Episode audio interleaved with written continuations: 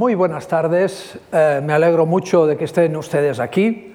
Eh, también me alegro mucho de tener una segunda oportunidad o un segundo round o, mm, por así decirlo, la posibilidad de mm, desarrollar ideas eh, con una cierta profundidad alrededor de Ibn Arabi, que no solamente es un fenómeno del siglo XIII, anteayer hablamos mm, mucho de historia medieval, mm, también quise recordar la geografía, volveré otra vez eh, sobre ello porque hay que ir poco a poco y repasar eh, las ideas eh, y hablar de Ibn Arabi, que para mí hablar de él es una tarea científica. Yo no estoy hablando aquí personalmente de si me gusta o no me gusta. Mm, creo que es fundamental que hayan foros en los cuales el saber sea compartido eh, y fundamentado. Eh, hay muchas experiencias eh, personales mm, durante seis siglos de recepción del sufismo y de la tradición de Ibn Arabi, muy variadas y que abarcan mm, todo el orbe islámico y más allá. Por lo tanto, si ustedes van a Kabul, como si van a la India, desde Bombay a Delhi o en el Magreb, o en Bosnia hay lectores, como quien dice, de toda la vida de Ibn Arabi. Aún así, es un tema mm, difícil. Mm, ya lo dice el dicho árabe, hablar de esto es como hablar del trayecto de una hormiga negra que camina sobre una piedra negra en una noche cerrada.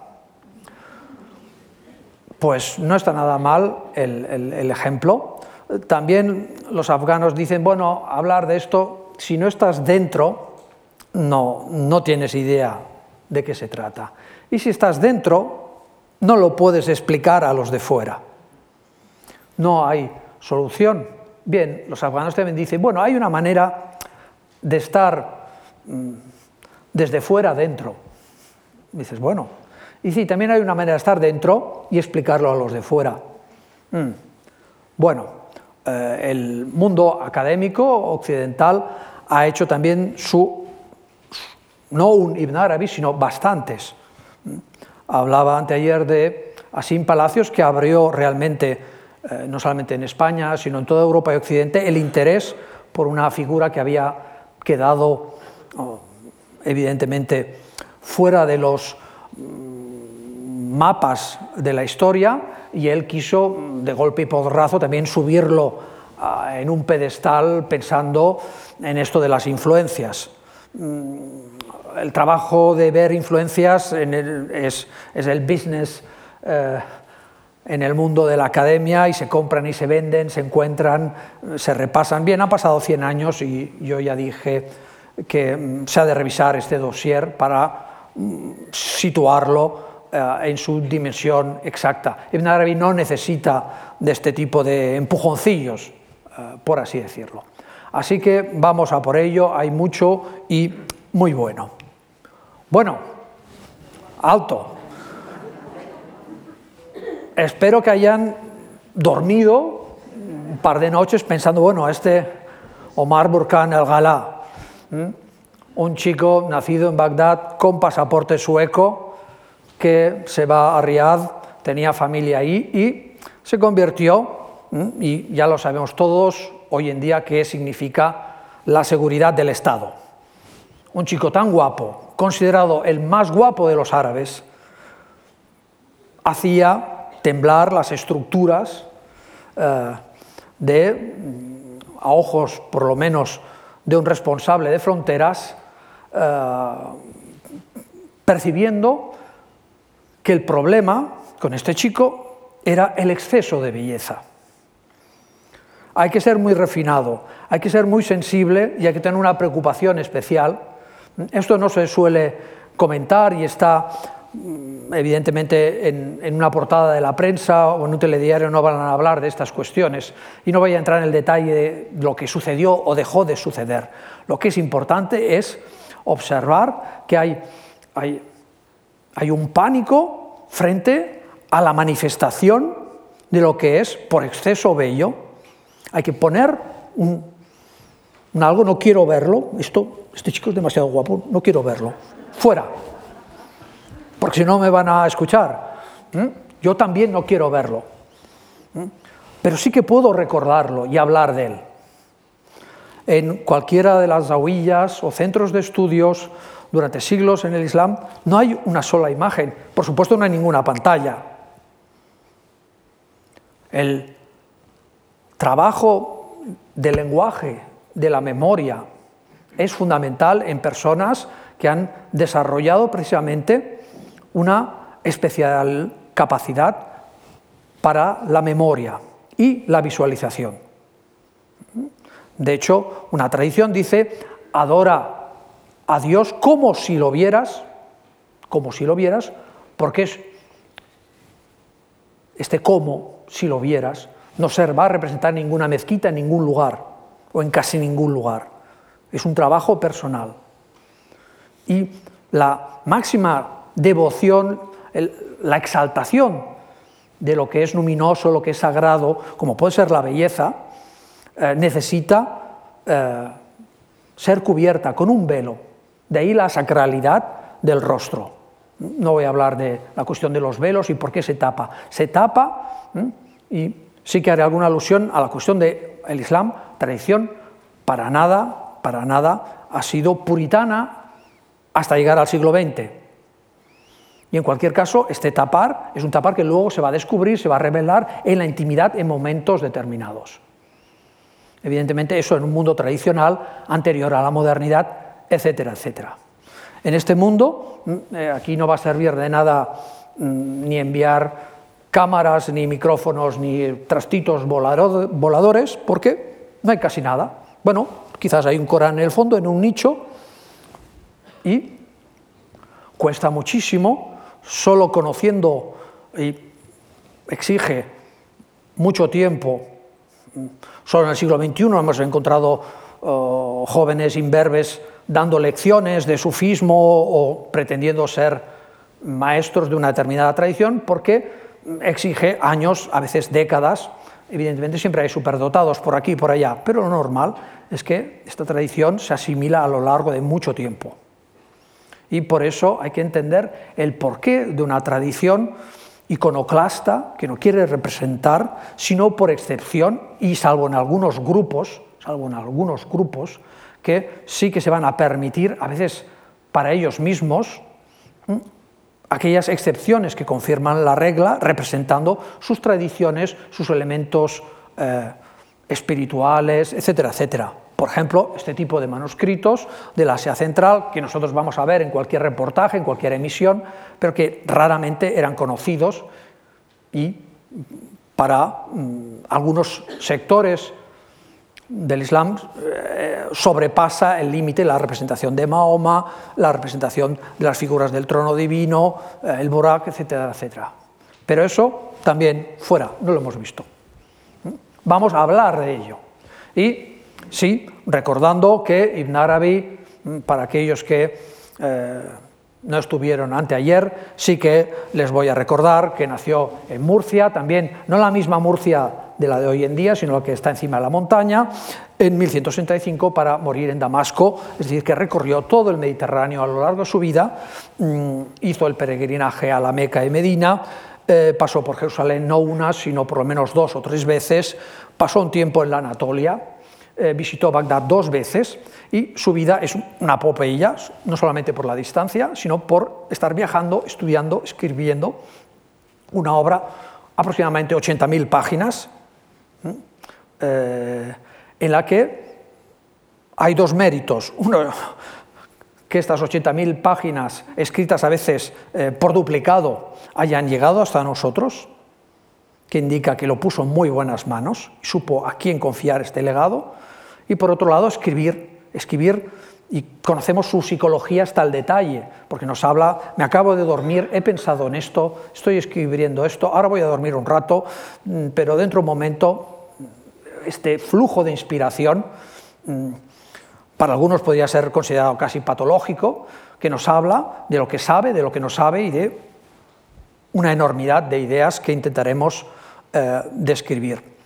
Eh, estas 80.000 páginas hoy en día están dispersadas en unas 260 obras, de unos 400 títulos que se le pueden atribuir, mm, habría que hacer una cierta poda, pero podemos decir que se han preservado precisamente porque él también escribió obras que incluyen sus propias obras, para así, por así decirlo, tenerlas recogidas en compilaciones que pudieran resistir al paso de los tiempos.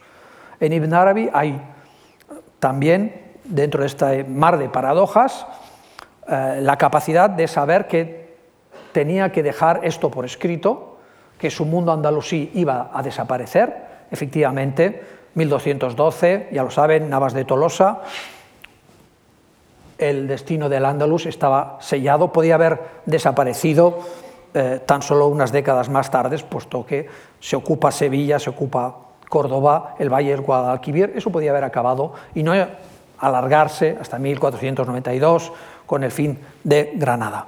Con esto desaparecido, él quiso llevar su enseñanza, recibir nueva, eh, porque no dejó de escuchar, escuchar maestros también de otras religiones, de otras confesiones, y eso también es sumamente interesante, porque nos habla de ello nos habla de ello, sin que por eso esta curiosidad, esta diversidad implicara en términos modernos una idea de confraternidad o de tolerancia. Sería falso, el orientalismo a veces ha creído, y algunos oh, lectores pueden imaginar que todo aquello era maravilloso y vivía en el mundo de concordia, pero no lo fue así, porque no solamente el mundo andalusí desapareció, sino que por el otro lado el mundo abasí también desapareció. Llegaron los mogoles y terminaron. Hay una fecha traumática, si hay una fecha traumática en la historia del Islam, es la destrucción de Bagdad, la ejecución del califa del Islam y este, estos mediados del siglo XIII, para muchos musulmanes significaba una posible desaparición como comunidad religiosa. Pero en fin, no eran los únicos, los cristianos también veían acabar las cruzadas, eh, San Francisco que también en ese momento se fue al Cairo, en fin, a Damieta y estuvo por ahí haciendo sus cosas. En fin, es un siglo lleno de personajes extraordinarios que se entrecruzan, pero no necesariamente ni se encuentran ni se conocen.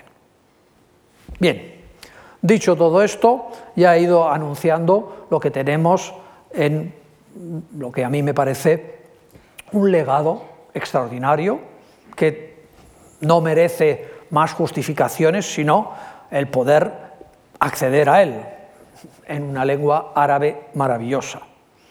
Eh, este hombre tenía este don, esta capacidad para escribir mm, sin cansarse nunca, recoger ideas de otras personas, eh, y es tan rápido su, flujo eh, de conciencia que es difícil, y a veces mm, parece que lo ha hecho expresamente, una obra infinita para recrear la naturaleza infinita. Mm, una filosofía que él nunca va a sistematizar, nunca va a decir mi sistema filosófico es esto, esto y esto. No, no. Tú entra aquí dentro de este océano de ideas eh, y ya te, ya te espabilarás.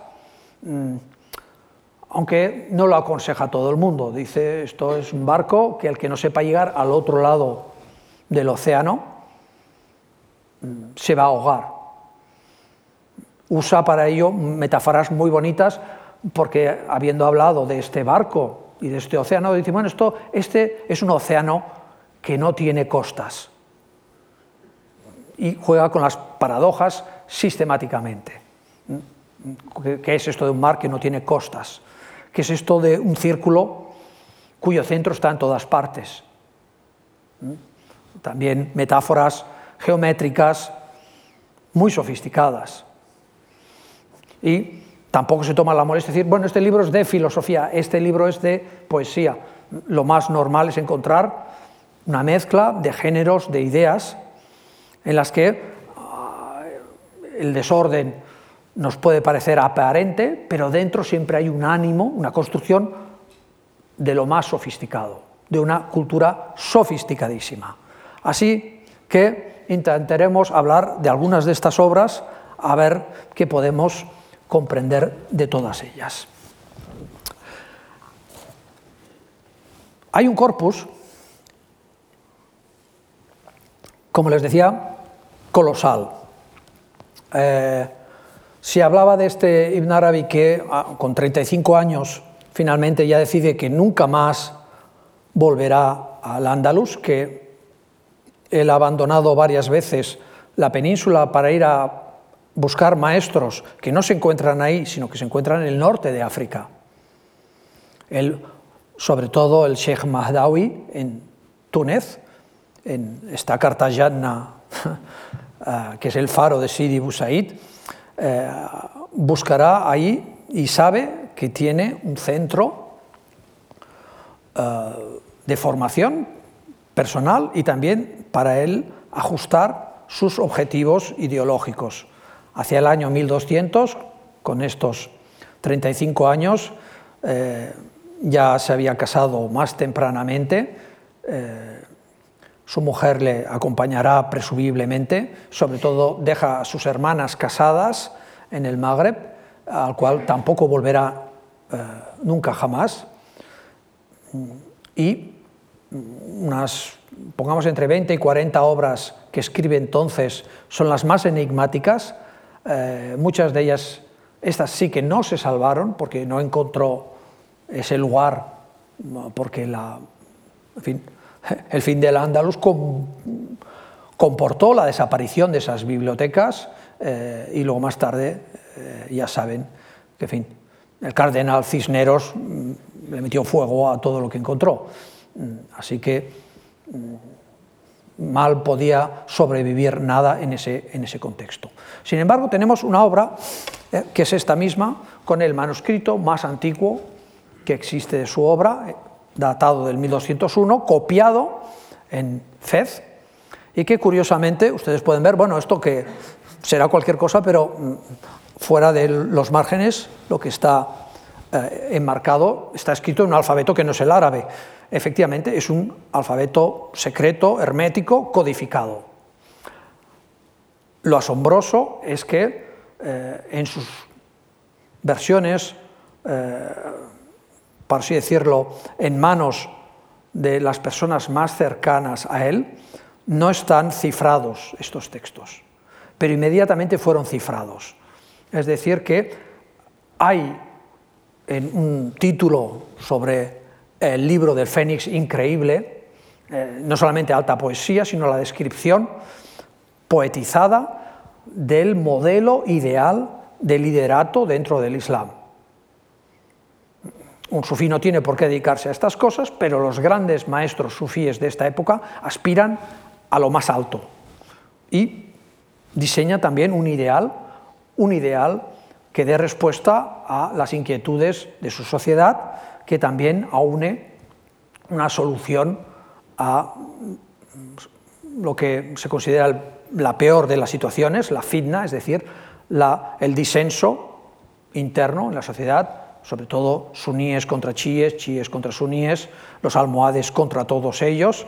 Eh, está claro que él no los tenía en simpatía, pero en este texto, lleno de referencias herméticas, neoplatónicas, en fin, no voy a entrar en el negocio este de las fuentes, he dicho que procuraré evitarlo, pero hay que saberlo, puesto que eh, él es mm, incapaz eh, y no quiere tampoco mm, dejar absolutamente cerrado eh, el espectro de referencias, sea Aristóteles, sea Platón, sea al famoso libro de los secretos, el Sir al-Asrar, el texto latino del Secretum Secretorum, también circula en el Mediterráneo desde hace siglos y él también seguramente en su Sevilla de juventud, mm, como hombre destinado a un liderato, lo leyó y lo asimiló y lo expresó.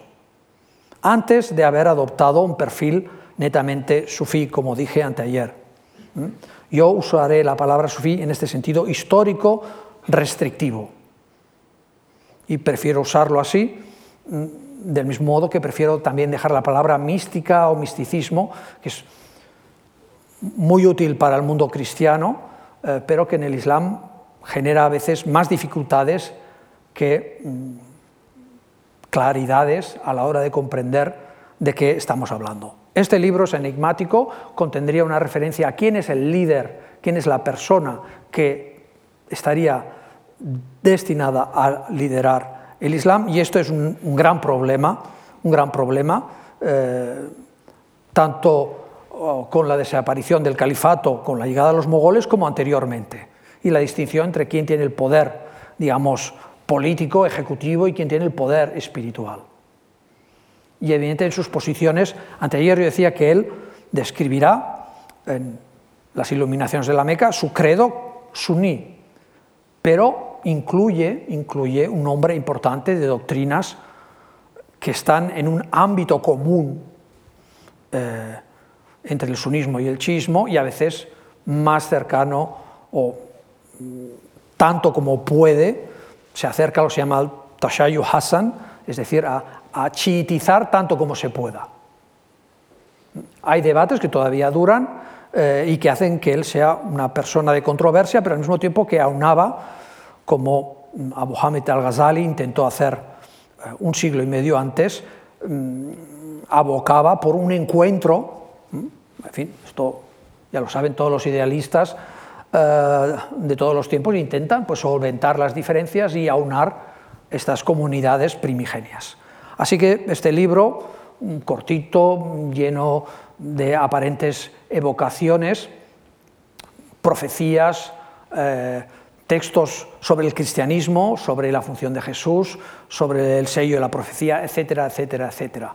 Eh, genera mm, este fenómeno que ya en sus primeras obras contenía eh, en Nuche, es decir, eh, una cascada de referencias de una densidad extraordinaria que produce eh, rechazo o atracción. Este es, pues, el inicio de su obra como escritor y que, saltando por encima de una letanía de títulos, irá a converger a sus famosas iluminaciones de la Meca.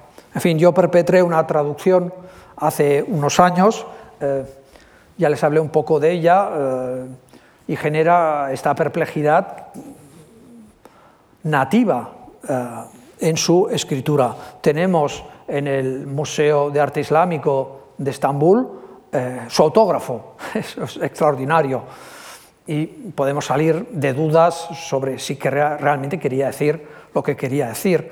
Eh, básicamente, él mismo, mismo eh, alude a su rango máximo, por así decirlo, eh, dentro de la jerarquía espiritual sufí.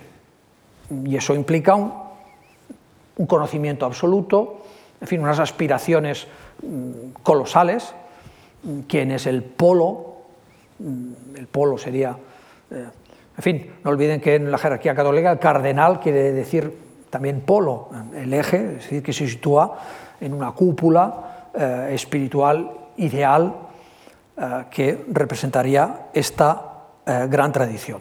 Bien, esta obra, 5.000 páginas en gran formato, traducidas darían pues 10, 15.000, 20.000 páginas en en cualquier lengua europea, es una réplica de otra enciclopedia que había escrito uh, Abu Hamid al-Ghazali, que ya he mencionado, que es una especie de Santo Tomás del Islam, que intentó también justificar y dar no solamente una cabida del sufismo dentro del Islam, cosa que ya estaba conseguida, sino situarla precisamente eh, en esta cúpula, juntando todos los ejes, juntando todos los radios, aunando todas las fuerzas posibles, aunque, aunque se expresa dentro de una profesión de fe, que yo traduje para que quedara claro que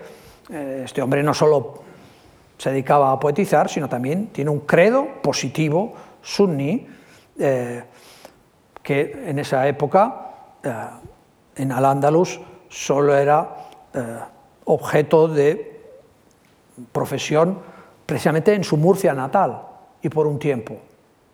De modo que él sí que forma parte, aun habiendo nacido en el occidente islámico, de esta tradición mayoritariamente suní en teología asharí eh, y en rito jurídico proclive al shiafismo. He dicho tres palabrotas, no hace falta entenderlas ni poco ni mucho, por lo menos en un primer estadio.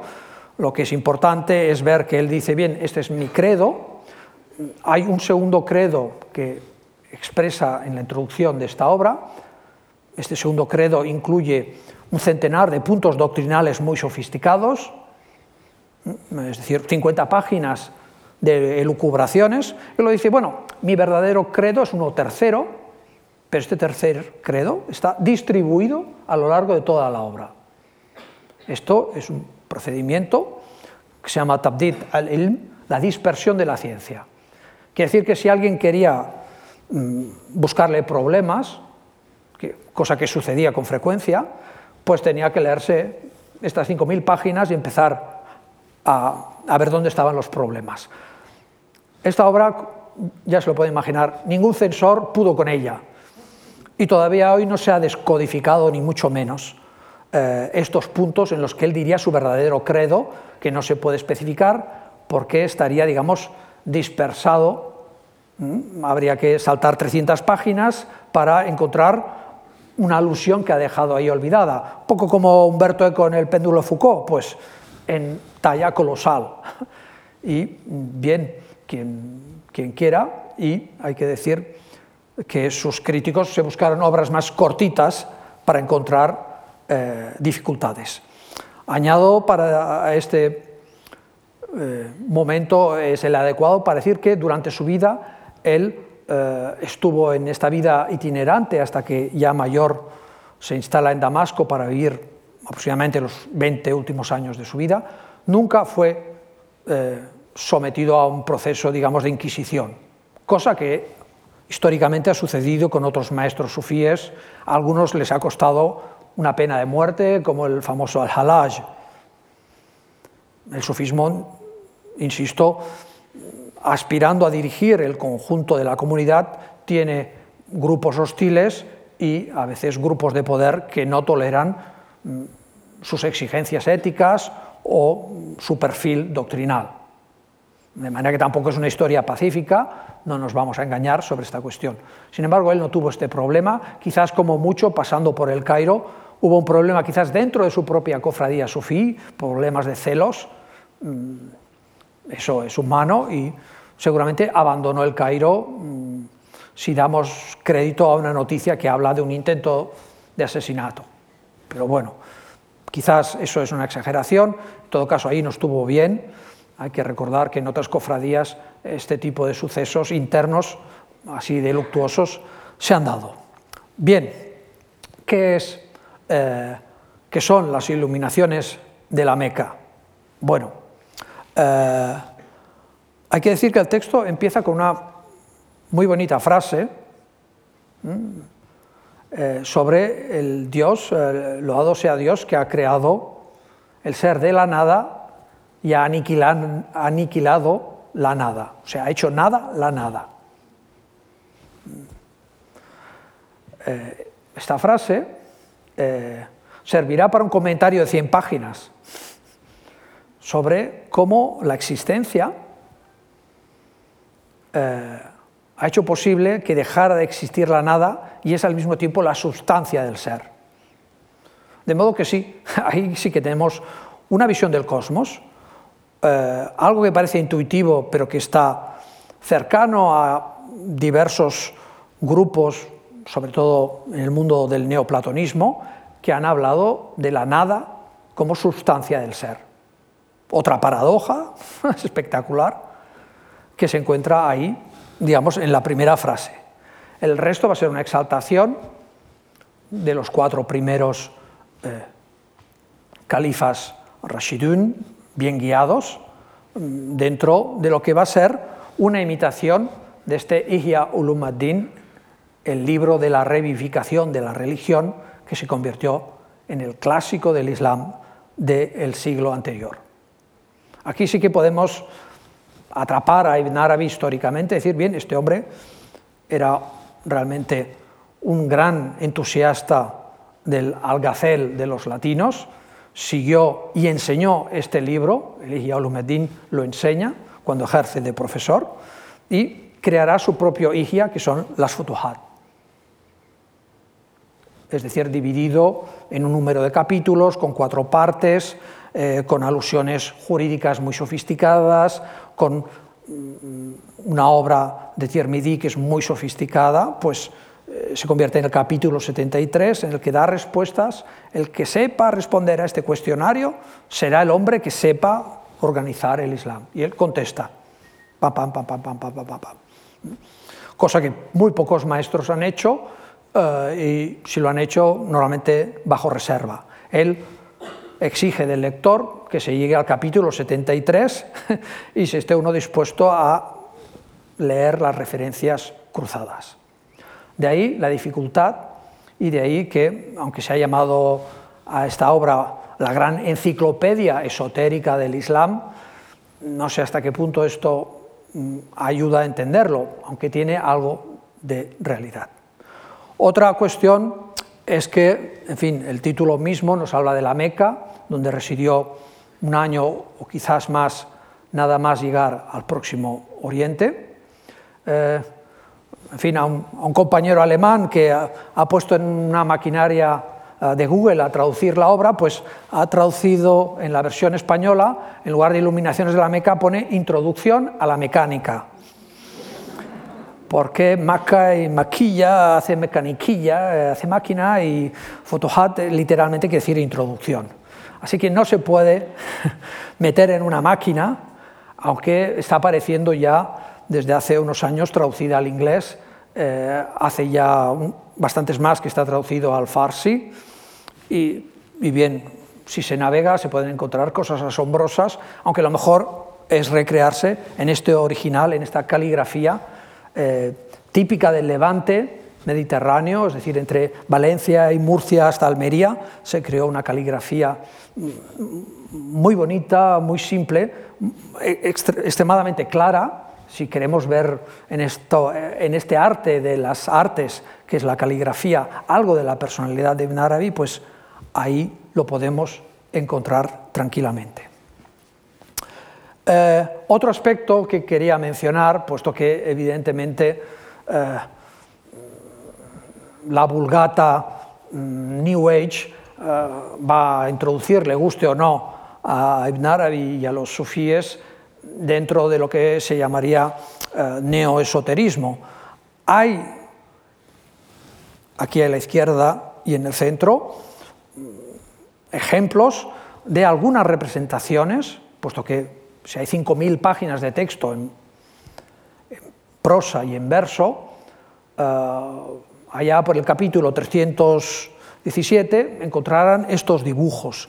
El de la izquierda representaría una visión del más allá, por lo tanto, es paradójico, aunque no se quiera representar, sí que él, mm, haciendo, digamos, de esta excepción mm, una manifestación de su capacidad para aludir a unas realidades que sí que torman, y esto es excepcional, el lenguaje del símbolo, y eso es poco frecuente, por lo tanto lo sitúa en una tradición específica eh, en la que, mm, en fin, este doble cuadrado rodeado de un círculo sería el trono divino, para describirlo así. Eh, bien, todo esto, mm, yo no veo por ahí nada de la divina comedia del Dante Alighieri, eh, pero es interesante conocer este hecho y cómo ayudará al diseño, a la visualización eh, de las artes dentro del Islam. Más allá de la caligrafía y de la ciencia de las letras, se presume que este modelo ha tenido impacto incluso en el, diseño eh, del Taj Mahal en la India.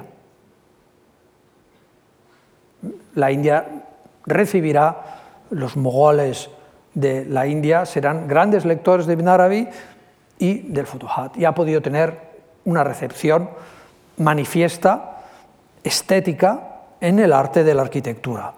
Otra cuestión sería la representación visualizada de los nombres divinos. Eh, esto es lo que lleva rápidamente, claro, sin palacios dijo, esto es como la cábala.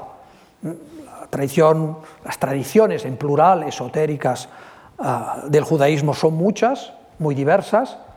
También hay influencias de un lado y de otro, pero eso no es el grueso no es el grueso de la cuestión y todavía está bajo, subyúdice, bajo el estudio uh, de las fuentes que todavía se encuentran en una fase, por así decirlo, tan solo unos cuantos siglos no son nada para poder eh, saber realmente de dónde ha salido esto y de muchísimos materiales que ni tan solo, eh, de hecho, hace 20 o 30 años eh, poquísimas personas habían visto estos manuscritos o el, mismo autógrafo. Mm, y a mí me enviaron a Estambul, oye, ves a, ver el autógrafo si es verdad, si Ibn Arabi ha dicho esto aquí.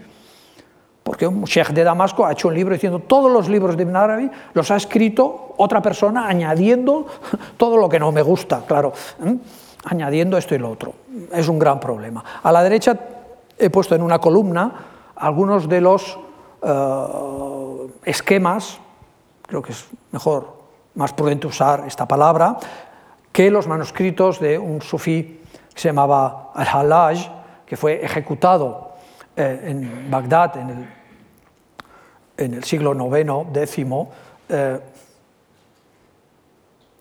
tuvo la osadía de utilizar y de explicitar una parte de su significado diciendo que eran verdaderas representaciones de la divinidad, del Dios eh, invisible eh, del Islam, que tendría no solamente una manifestación que algunas corrientes eh, muy esotéricas, principalmente en el chismo, se pueden permitir el lujo de hacer alusiones, sino que él explicitó y posiblemente eh, precipitó eh, su ejecución. Ibn Arabi al respecto dice, eh, la ejecución de Halaj, que podríamos pensar, pobrecillo, es un mártir. No, Ibn Arabi dice, estuvo bien su ejecución, porque lo que dijo era demasiado verdad. Y volvemos a esta cuestión. Lo que es verdad es mejor taparlo. La verdad no es una cosa así de fácil. Mira, dos puntos, lee esto. No es como leer un tratado de Hegel. Es irrepresentable, a no ser que utilicemos velos, a no ser que utilicemos estrategias, estratagemas para representar estas cosas. Y dice, los que lo ejecutaron hicieron bien, y él también hizo bien de decir lo que dijo, porque también tiene mérito. Los dos los dos bandos actuaron adecuadamente. Esto es una paradoja eh, insoluble y de hecho moralmente muy conflictiva, pero es su punto de vista. La mayoría de los tratados dentro del Islam, unos se ponen a favor de Halaj diciendo este hombre es un santo y un mártir de una causa que murió injustamente, y otros dicen sí, sí, esto está bien hecho, son dos bandos irreconciliables. Solo un grupo muy pequeño, como el de Ibn Arabi y sus seguidores, piensan que los dos bandos tenían razón. Así que podemos empezar a pensar que este arte de la paradoja es llevado al límite constantemente por este señor. Pero no deja de tener sus motivos eh, subyacentes, para nada, para nada evidentes, pero sí muy interesantes. Buf, me van a decir, si esto es así de difícil, ¿qué podemos hacer? Bueno, pues leer la segunda gran obra que él escribió con mucho cariño, especialmente, y que se convertirá realmente en la obra que le dará fama, que le dará una acogida extraordinaria, que se llama Fusus al-Hikam. Precisamente, estando en Damasco, pensó, bueno, eh, en un ciclo visionario muy intenso. El encuentro con 28 figuras proféticas me va a servir para explicar el núcleo de mi visión o de lo que ha de ser una tradición sufí, que así la podemos designar, digamos unas 350 páginas mmm, maravillosas, en las que eh, un lector medio puede llegar a decir, caramba, aquí hay algo.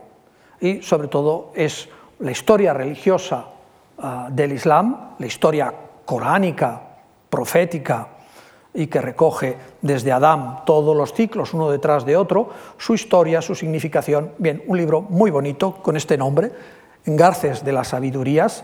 El fusus sería la joya que se pone dentro de un anillo. Estas joyas, estos engarces, normalmente llevaban una inscripción. Él presupone que cada profeta tiene una joya, y este es un modelo muy habitual en la literatura árabe clásica, que él sigue muy fielmente, sea con un collar, sea con anillos, son representaciones, en este caso mm, alusiones, a cada una de estas tradiciones proféticas. Y de una sabiduría, porque los hikam también son frases, son dichos, mm, dichos de los profetas, que también quedan expresados así.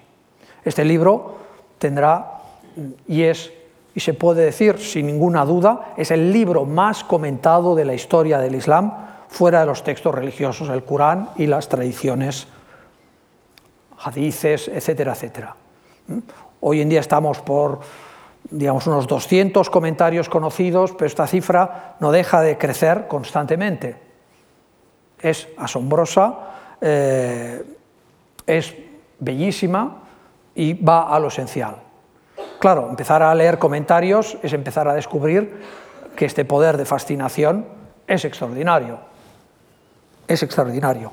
Eh, y también estos comentarios que existen en su núcleo, eh, del que hablaré seguidamente, su núcleo de discípulos dentro de su familia, porque su enseñanza era realmente bastante restringida a amigos, a sus hijos una vez ya adultos, en Damasco fundamentalmente, pero también en su vida eh, de un lugar a otro, iban con ellos y mm, tenemos los textos de los auditores de sus clases que leían, porque la cultura arabo-musulmana se lee en público lo que se acaba de escribir, alguien a veces aprovecha para tomar una copia. Y tenemos montañas, miles y miles de páginas de comentarios que llegan hasta nuestros días. Llegar hasta nuestros días quiere decir que mm, el mismo Khomeini comentó el Fusus al-Hikam. De hecho, mm, en fin, en Damasco tuve la oportunidad de conocer el, traductor árabe de Gorbachev y que me pudo decir, sí, sí, eh, Khomeini le dijo a Gorbachev eh, una vez que se encontraron, ¿cómo es que no has leído Ibn Arabi? Y, y Gorbachev preguntó, ¿esto quién es? Así que mm, Khomeini, que desde luego no era un cretino ni una persona falta de formación, pensó que lo que podía ofrecer como más universal, como más globalizador y como intercambio mm, podía ser nada más y nada menos que esta obra. Así que no es poca cosa y es sumamente eh, interesante.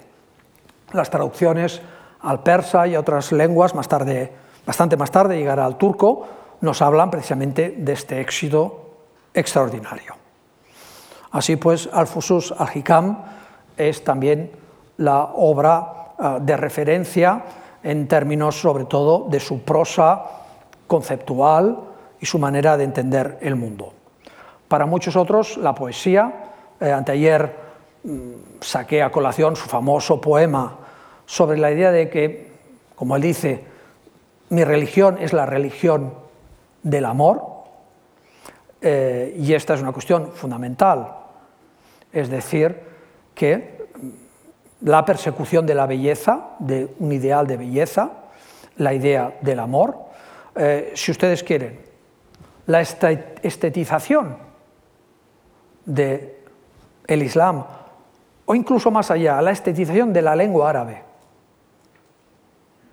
Porque para muchos no hace falta pasar por ninguno de estos conceptos, mm, ni de religión, ni de mística, eh, ni místicas unitivas, ni todas estas cuestiones, sino simplemente por la experiencia del lenguaje a la que refería ya desde el primer momento anteayer.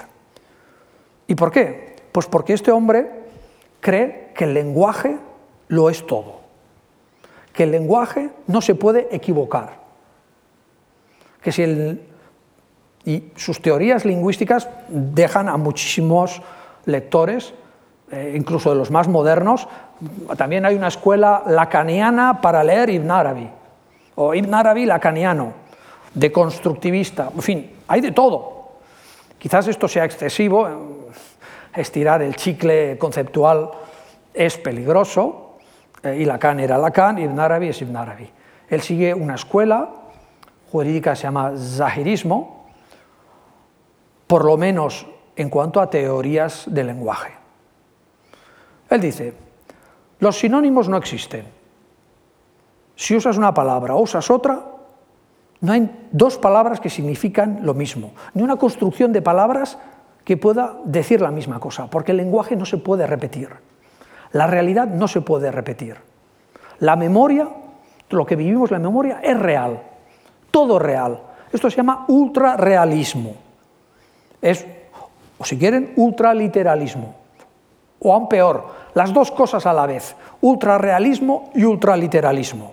Claro, esto vuelve loco a cualquier descripción fácil y ya veremos eh, qué éxito se puede tener a la hora de intentar sintetizar este tipo de comportamiento o este tipo de vivencia.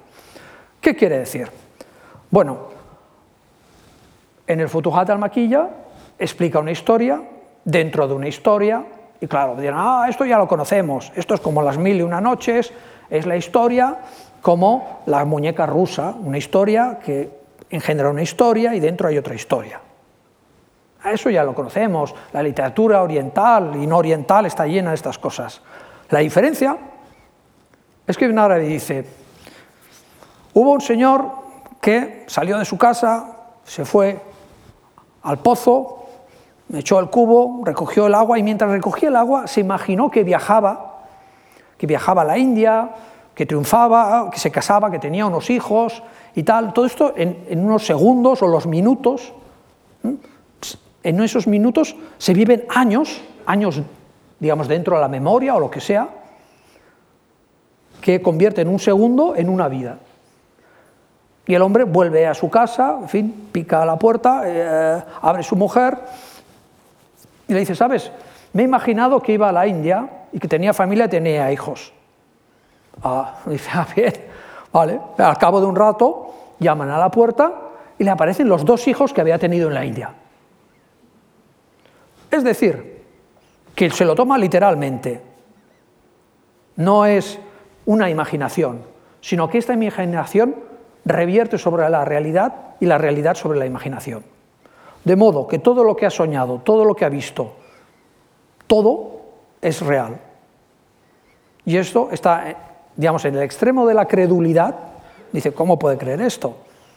Porque las mil y una noches o en un cuento se va a decir que todo esto era en el mundo de Cana Macana, era lo que era, ¿no? Pero no, él lo considera que es literalmente así, o que en determinadas circunstancias se entra y se sale de este mundo que eh, Henri Corbin llamó mundo imaginal que tiene también sus referencias clásicas y no clásicas, bueno, ya saben los académicos, ya lo dije, pero que van bien encaminados para saber de dónde ha sacado todo esto, aunque es muy singular, es muy singular. Él cree que lo que ha pensado, y lo que ha pensado, digamos, con intensidad, es una realidad. De manera que él habla de los maestros que ha conocido, pero dice, bueno, a tal maestro que se había muerto también lo vi. ¿Por qué? Porque estuve pensando en él. Y con muchos maestros sufíes, visita cementerios y los cementerios visualiza y recibe directamente, conversa con esta gente y le pasa un montón de cosas. una parte de la tradición dice, este señor no hay, no hay quien lo pueda seguir, no hay quien lo pueda seguir, porque lo que dice no sabemos si ha sucedido, si no ha sucedido, si está antes del tiempo o tras del tiempo. Y evidentemente en sus obras también escribe sobre el destino del mundo, sobre el fin del mundo, sobre fecha, que hay lectores que también pierden ahí, o pierden, o ganan, digamos, eh, o buscan desesperadamente cómo leer en esa obra todo aquello que uno quisiera o desearía leer y saber sobre todos los tiempos. Entre otros ellos, eh, inmediatamente, mm, si él había predicho la batalla de Alarcos y la victoria de los almohades, pues todo lo que iba a suceder en el futuro, hasta nuestros días. Y eso sí que tiene impacto, tiene impacto a veces político, en grupos, personas, etcétera, etcétera. Y eso también es una parte de su obra. No sabemos hasta qué punto esto le gustaba o se complacía o no lo podía detener. Así que tengo que ir ya eh, recogiendo velas eh, y para intentar resumir mm, lo que no se puede resumir, eh, observaciones de filosofía, de cosmología, de literatura, sobre las tradiciones musulmanas, sobre el tafsir del Corán, todo, todo en 80.000 páginas. Bien, eh, su comentario del Corán está desaparecido, esta sí que es una de las obras que están desaparecidas o por encontrar. Eh, el Mahdi del Sudán en Jartum eh, en el siglo XIX dice que lo tenía, pero no hay mucha gente hoy en día que se vaya a Jartum y alrededores a buscarlo.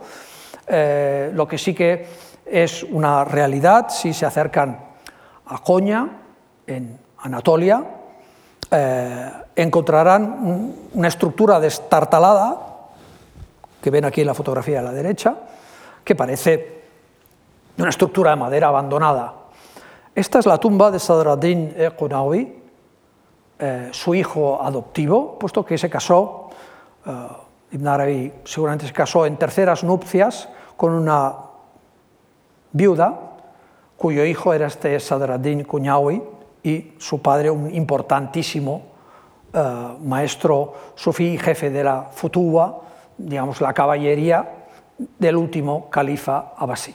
Este chico, mitad persa, mitad árabe, será adoptado por Ibn Arabi, recibirá sus enseñanzas y sus manuscritos y mm, de Damasco irá a parar todo este legado a la Anatolia, donde Sadradin Kunyawi se convertirá en un importante sheikh, un sheikh eh, que el famoso Jalaladdin Rumi, el maestro del Masnavi, eh, el gran creador, inspirador del más importante y más famoso texto hoy en día en la sociedad globalizada, espiritual, leído en todo el mundo, en inglés, pues bueno, eran amigos.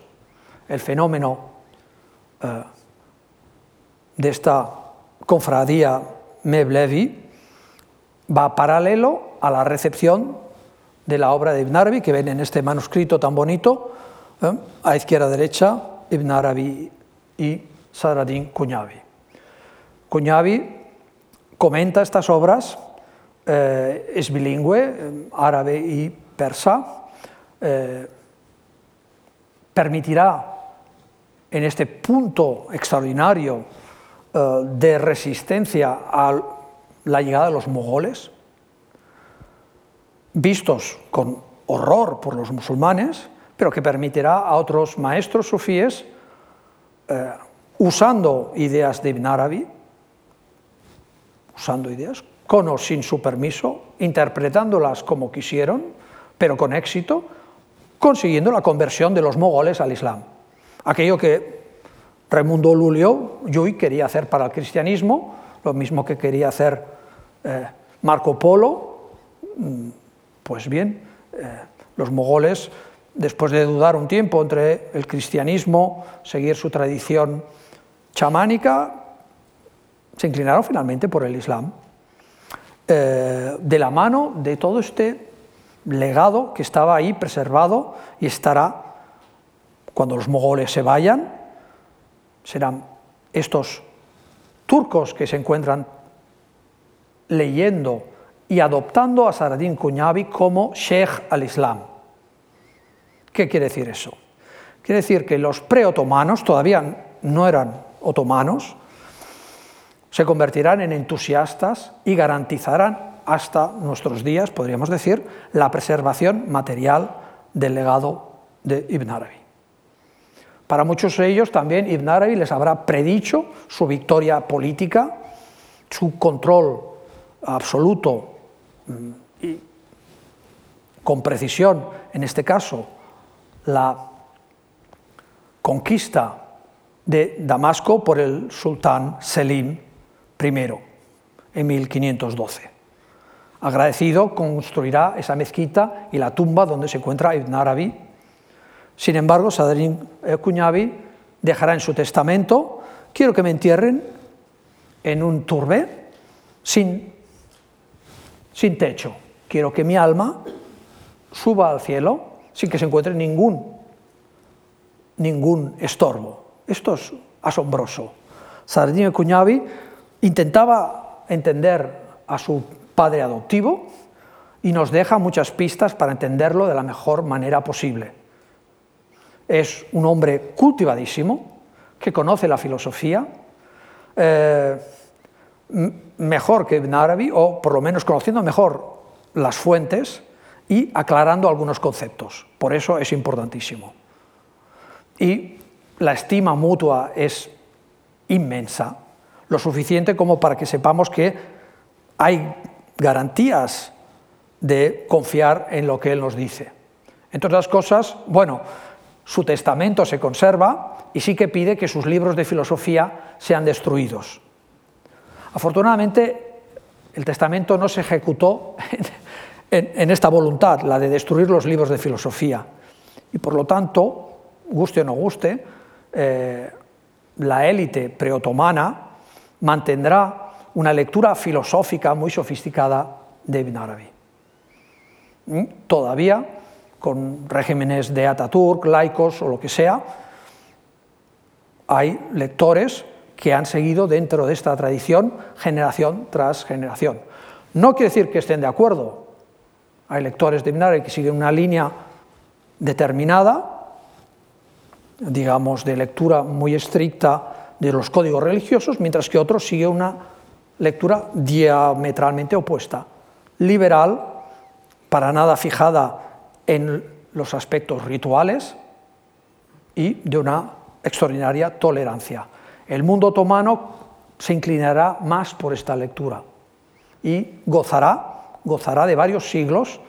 Los siglos de esplendor del próximo Oriente mm, serán estos siglos otomanos, por lo menos mm, echando una vista hacia atrás, mm, se puede decir que supieron, a través de la fuerza, evidentemente, colosal y despótica, pero mantener las cosas aceptablemente bien. Y en ese momento el sultán Selim librará un edicto en el que dice que cualquier musulmán tiene obligación, si tiene una duda, de remitirse a Ibn Arabi para ser musulmán. Bueno, esto era el Islam del siglo XVI. Y esto es en este Mediterráneo oriental que conocemos tan poco, el resultado de una epopeya fantástica. He hecho lo posible para explicarla. Muchas gracias.